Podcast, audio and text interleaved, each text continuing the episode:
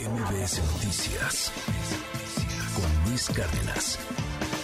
Tengo la línea telefónica y le aprecio mucho que me tome la llamada telefónica al senador Ricardo Monreal. Gracias, Ricardo, por la comunicación esta mañana. ¿Cómo estás? Buen día. ¿Qué tal, Luis? Me da mucho gusto saludarte. También al auditorio, a tus colaboradores. Buen día. Buen día, gracias Ricardo. Oye, eh, cuéntanos, ¿cómo, ¿cómo se vivió la semana pasada en la lectura de muchos analistas? Le ganaste al presidente López Obrador, tu grupo le ganó al presidente López Obrador, se impusieron a un designio o a un deseo del presidente y pareciera que nació una especie de, de grupo rebelde a los designios de la nomenclatura en el Senado. A lo mejor exageran esas lecturas. ¿Tú qué opinas? Mira, la verdad es que fue una semana difícil, intensa, pero no vi la mano del presidente, sí de otros actores.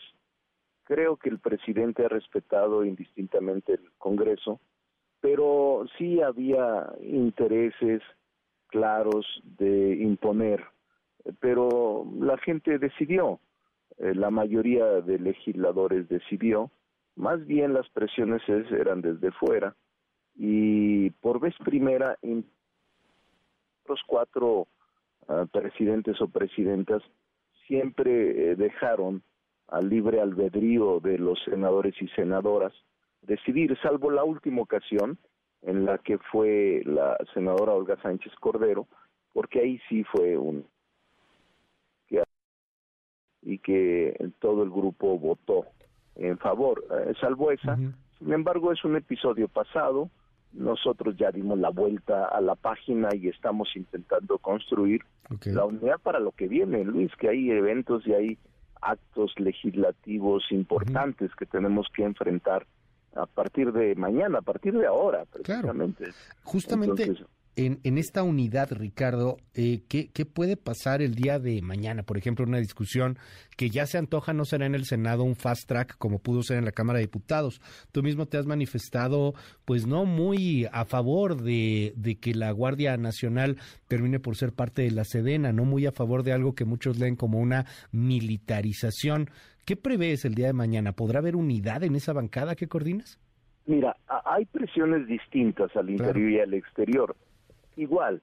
Eh, ahora que la Cámara de Diputados, como Cámara de Origen, ha expresado su mayoría y ha enviado o está por enviarnos la minuta con el proyecto de decreto que nosotros vamos a revisar, eh, eh, tendremos que actuar con mucha cautela. Sí hay voces, lo quiero decir con toda seriedad, que están empujando a que mañana mismo sea un fast track. Es decir, que no pase por ninguna discusión en las comisiones y que simplemente sea un fast track. Eh, sí hay dentro del grupo parlamentario de Morena quienes así lo plantean. Yo pienso que debemos ser cuidadosos y que como Cámara Revisora actuemos con sensatez frente a una decisión importante en materia legislativa.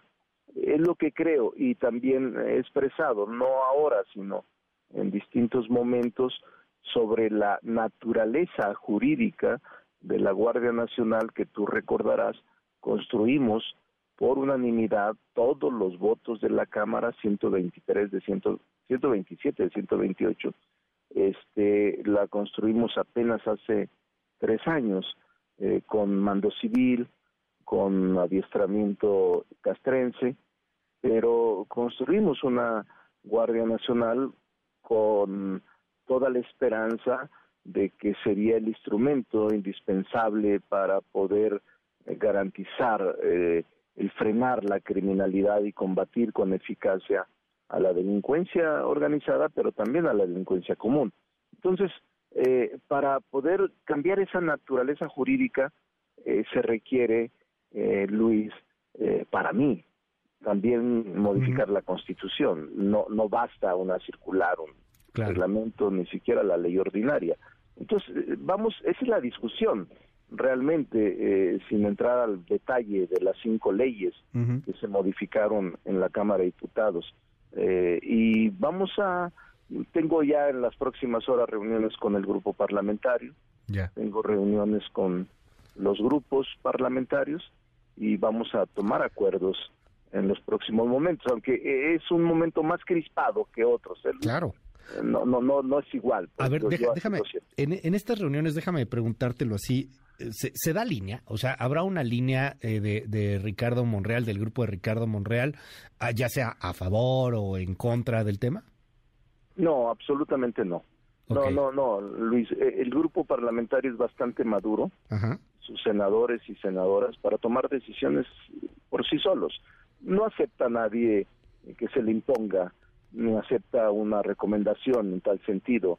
No, hay gente realmente que estudia y que expone su punto de vista con toda libertad y autonomía.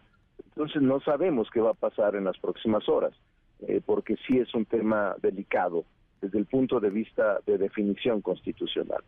Te leo hoy en el diario Universal, eh, estás ahí destacado en la, en la primera también, en torno al otro tema que se discute el día de hoy. ¿Consideras que lo que puede pasar en la Corte en torno a la prisión preventiva oficiosa puede ser legislar, legislar de, de, plano, Ricardo? O sea, ¿lo ves como...? Yo estoy en contra de eso porque la Corte no puede legislar, rebasa lo que el constituyente permanente eh, encomendó a los poderes y la Corte está legislando, Luis, eh, lamentablemente, y ahí lo describo respecto de una ley que aprobó, pero ahorita en este momento de la prisión preventiva oficiosa, yo estoy en contra. Pueden los alegatos esgrimir eh, la posibilidad del respeto a los derechos humanos o la convencionalidad, pero no puede legislar.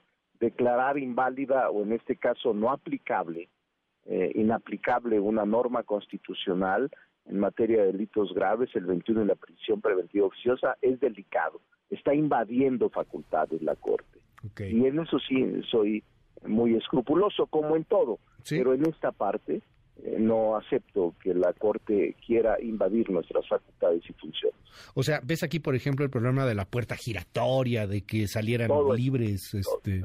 Es más, creo que si eso hacen, se va a desatar la delincuencia al saber que no van a ser sujetos a prisión preventiva oficiosa. Por supuesto que nuestro sistema penal es muy endeble, muy delicado y está muy corrompido en el sistema penal acusatorio y también en este giro que le dimos eh, en apenas hace unos años. No ha funcionado y eso tenemos que revisarlo, cómo mejorar nuestro sistema penal sí hay grandes deficiencias y obviamente provoca impunidades bien la no aplicación de la norma jurídica en los casos concretos. Pero que tengas, por ejemplo, una cantidad importante de gente de escasos recursos en prisión esperando una sentencia y, y, esta narrativa en torno a que pues están en la cárcel quienes no tienen dinero, quienes no son políticamente expuestos. ¿Qué, qué, opinión te merece? E, e, ese también es un argumento, pero eso es más bien ineficacia del Poder Judicial, ineficacia de la Fiscalía claro. por no tener las acusaciones y las pruebas con policías de investigación. no tiene que ver nada con que la Corte se convierta en Cámara Legislativa. Eso no tiene nada que ver eh, otra cosa es la ineficacia y la corrupción de la, del Poder Judicial y de la Fiscalía, que ahí sí necesita mucha mejoría en el país. Ambas instituciones, la Procuración y la Administración de Justicia. No, no, no soy de, de, verlo todo así con esa óptica política, es, es muy chocante, pero pues así está el país. Así que me preguntan aquí en el WhatsApp, lo estoy viendo, Ricardo, no es que le estás haciendo un guiño al presidente de, bueno, no estoy en la Guardia Nacional, ya pasó lo que pasó en el Senado, pero sí apoyo la prisión preventiva. No, no, eso yo lo he venido sosteniendo, Luis, hace años. Defiendo mucho al Poder Legislativo. He presentado iniciativas en ese sentido no, no, no, no tengo que ver nada en eso. Es una, como lo hago en la Guardia, es un tema académico, es un tema estrictamente constitucional. Yo soy doctor en Derecho y maestro de la UNAM y no puedo faltar a lo que yo enseño. No puedo enseñar una cosa y estar diciendo otra cosa o estar aplicando otra cosa. No, eso lo tengo, lo sostengo hace muchos años. La Corte no puede legislar, como la Cámara no puede aplicar normas y como el Ejecutivo tampoco puede legislar. Eso es claro en la división de poderes, en la teoría que asumimos como república, no puedes excederte a tu mandato de legalidad. Oye, dime algo, ¿por qué no aceptaste ser presidente del el Senado también. Tenías el apoyo de la oposición. De hecho, algunos hasta lo están leyendo como que traicionaste a la oposición. No, mira, eh, no podía, porque ya habíamos logrado un consenso interno y una elección legítima que resultó triunfador Alejandro Armenta. Eh, hay quienes las voces, que lo he dicho ya muchas veces, Luis, no hubo en la mesa del grupo y de los grupos parlamentarios ningún compromiso. Esto que se ha dicho que yo votaría en contra de la reforma electoral, que el grupo votaría en contra de la reforma electoral y la Guardia Nacional, no, no es así, es totalmente falso.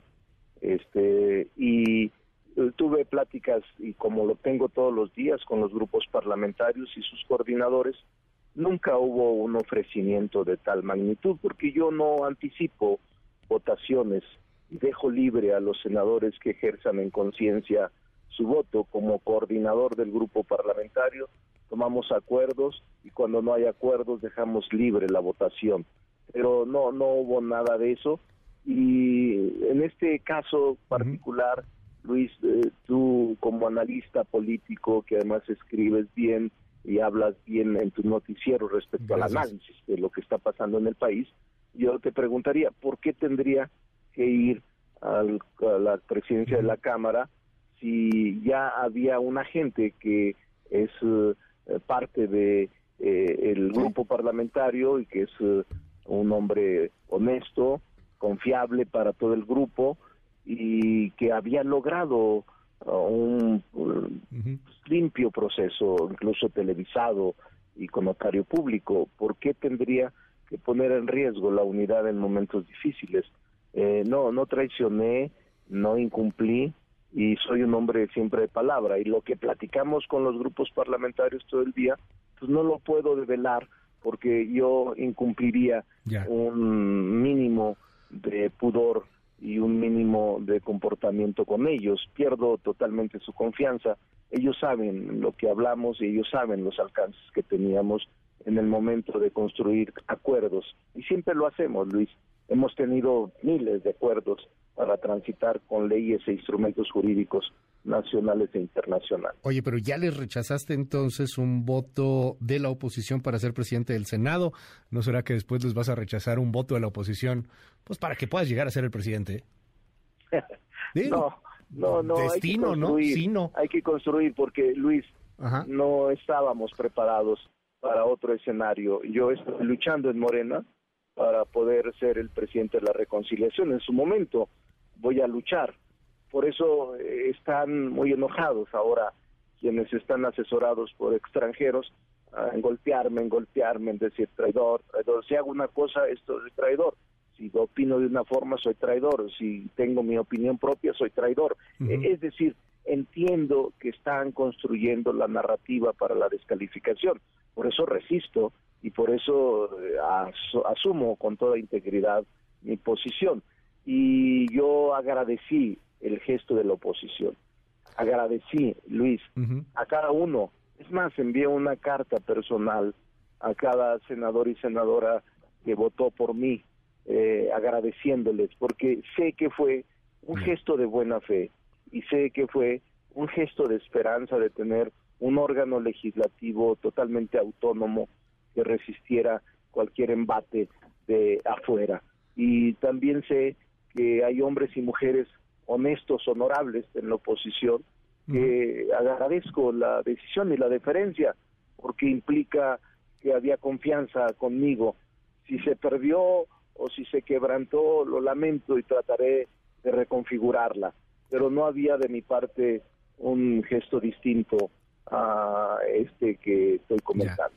¿Viene eh, o sientes alguna vendetta de la nomenclatura en algún momento? ¿Lo, lo, ha señalado? Mm, no están contentos. Pues Del presidente de la República he tenido nada más respeto. Creo que él ha respetado el poder legislativo totalmente, íntegramente, pero hay un sector adentro del gobierno que no le gusta mi forma de ser, como siempre hay, Luis.